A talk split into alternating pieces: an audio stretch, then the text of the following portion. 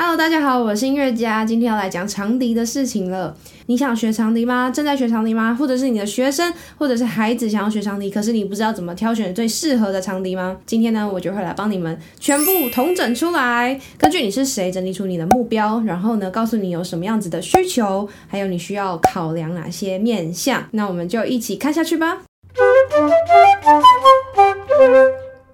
好的，好的，来来来，嗯，第一种就是完全的初学者。老实说，就是完全的初学者，可能有一类是学生，所以现在在看这支影片的你，可能是爸妈或者是老师，也有可能是另外一种，你现在已经成年了，然后想要找一下平常的休闲兴趣，然后决定来学长笛，所以你可以自己决定自己想要买什么样子的乐器。通常。就是选购乐器都是要去店里面去试用、试吹、试拉，但是呢，因为你还不会吹，所以呢，我们先评估目标。你的目标是什么呢？培养兴趣吗？试试水温就好。就是学校需要参加乐团，然后啊，就选了个管乐团，就有乐器就好了。对产品表现没有特别的要求，这样子，这就是你可能的目标跟你现在的状态。完全的初学者呢，我就会建议你。注意到这件事情就好了，请找出符合预算的知名品牌。那我会说知名品牌的原因，就是因为基本上这些大厂牌在乐器的品质都会有一定的标准，所以呢不会错，就是你至少有一个基本盘，不会太夸张。而且呢，就是通常大品牌都会提供售后服务，比如说维修调整，那你就不会需要担心说哦，如果撞到啊、坏掉啊，或者是有需要协助的时候，没有地方可以寻求帮助，所以呢，就选知名品牌就对了。你可以透过店里面的这个顾问啊、长笛业务来咨询，或者是你可以问你的老师有什么推荐的品牌。要买多贵的乐器呢？就看你的口袋有多深。所以说，如果你想要投资多一点在你的乐器上的话，你可以买贵一点的。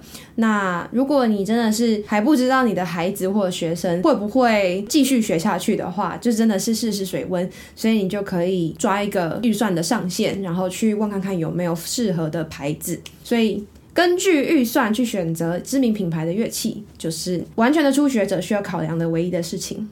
接下来呢，我们就来看看，呃，你是初学者，但不是完全不会吹。然后你之前可能就是用家人的旧乐器啊，或者是学校的乐器，但你现在想要买一把自己的乐器的这种初学者，那我就会建议呢，还是要去根据你的预算来去买知名品牌的乐器，还是要看预算，就是因为选择有真的很多。你如果有一个预算出来的话，会帮你限缩，其实这样是最实际也最快速有效率的方式。好，预算定好了之后呢，你就是锁定。知名品牌，知名品牌呢，一样会确保我接下来要分享的二三四点。第二个就是去试吹，找出与身体适配度最高的乐器。所以呢，为了做这件事情，你就是要去试吹。如果是你要帮自己买的话，你就去乐器店、去长笛店去试吹。如果你是要帮你的孩子或者是学生挑乐器的话，你就带着孩子或学生去乐器店让他试吹，然后看看他们的预算在哪里，然后帮他听听看他适合哪一种乐器。试吹乐器。其实就是跟试穿衣服啊、鞋子啊、身上的配件一样，就是会根据每个人的身体条件的不同而有不同的需求一样，还是去感受一下，去拿一下比较好。我刚刚说的身体素质呢，就是类似比如说嘴型啊、手型啊、手指长度啊，然后嗯手臂的长度，其实都有这样这些不同条件在。既然我们花很多时间、很多钱去买乐器、去练乐器，当然是要。嗯，让身体最舒服的情况下是最好的。那通常初学者都是小朋友，你的孩子或者是学生的手可能还不够长。如果它很小的话，就真的没有办法吹一般 size 的长笛，因为这边真的会很酸。像呃，我自己长大了之后才发现，原来我的身体是有侧滑的现象，因为长时间拿乐器就是这样子，所以我的左右边的腰的肌肉其实是是不太一样的，然后会有一定的倾向。像我在重训的时候，就常常会身体转向某侧，就是因为。这件事情造成的，嗯，可能是也是因为从小学吧，所以才会形成习惯。那长大之后，手臂长度够了之后，就比较不会有那个问题。但是如果真的是很小的小朋友的话，就真的要注意身形的部分，找出符合你的身体条件的乐器。第三点就是呢，为了确保你的学长笛的兴趣不会因为这个学音乐路上种种的困难、种种的阻挠而扼杀了，所以呢，你必须确保一件事情。嗯，请确保你这支乐器呢，它的音准设计是 OK 的，是好的，要不然呢，就是。初学者通常在技巧还有听力还不太好的时候，是真的没有办法自由的控制音准的。所以为了避免就是吹出来太难听，很容易放弃，你还是选一个基本，呃，设计就是比较好的乐器。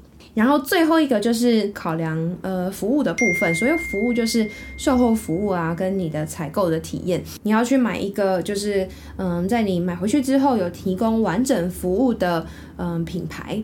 那等一下后面我们会分享所谓的完整的服务是什么。好。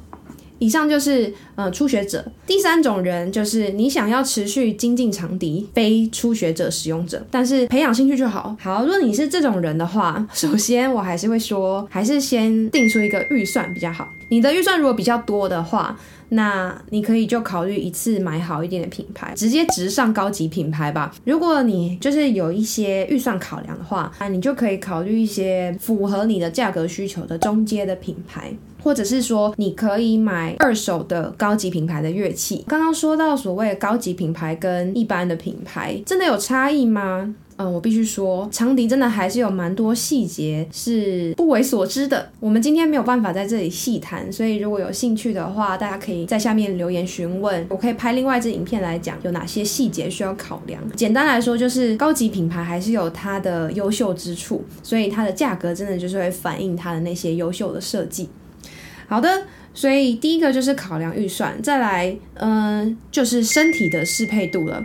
那刚刚提到的嘴型啊、手型啊、手指长度，然后手臂的长度，这些都是你可以考量的。所以一定要去店里面试吹。再来试吹还有另外一个目的，就是你要考量到第三点，你演奏的需求是什么？好，演奏的需求。嗯，其实会决定很多很多事情，比如说你要买什么样子的材质，选购什么样子的规格，需要什么样子的音色表现。你是需要很亮很亮的音色吗？还是你不太需要很亮的音色？你可以根据你的。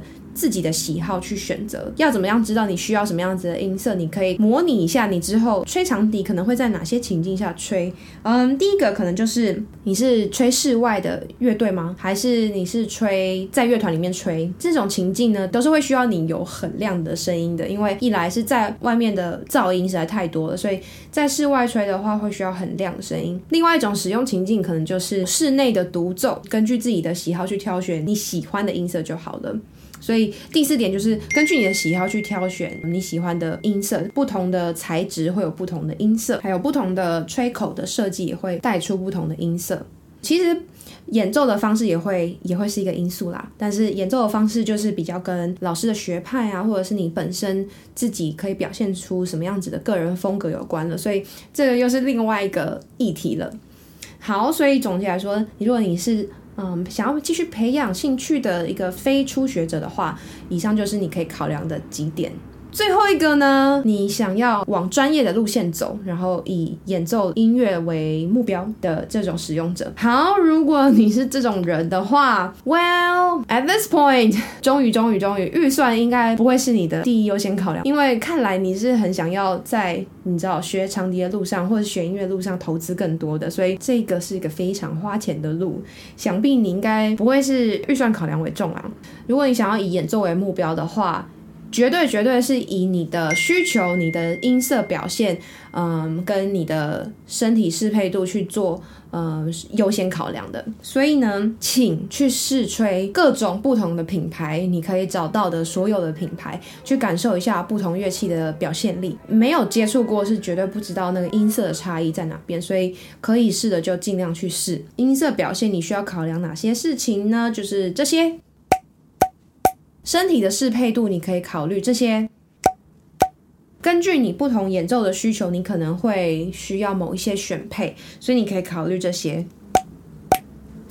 不同的材质啊，不同的规格，或者是不同的选配，会影响到你的长笛的价格，所以还是会有一些价差存在。但是呢，这已经不是嗯，你的第一考量了。再来，你需要考虑的是一些比较行政、物流、logistic 方面的事情。你定的这个东西可能是克制的规格，你下定了之后才会开始生产的一个东西。所以交期的方面，你可否接受，这也是可以考量一下。嗯、你买了之后有没有完善的服务，也是你需要考量的点。尤其特别，你已经是嗯、专业的需求，完善的售后服务可能就是包含这些。今天影片就到这边。如果你想要知道长笛有哪些材质或哪些规格的话，你可以看这支影片，会帮你更进一步的分析和介绍哦。如果你有什么问题，都可以在下面留言问我哦。那我们就下支影片见，拜。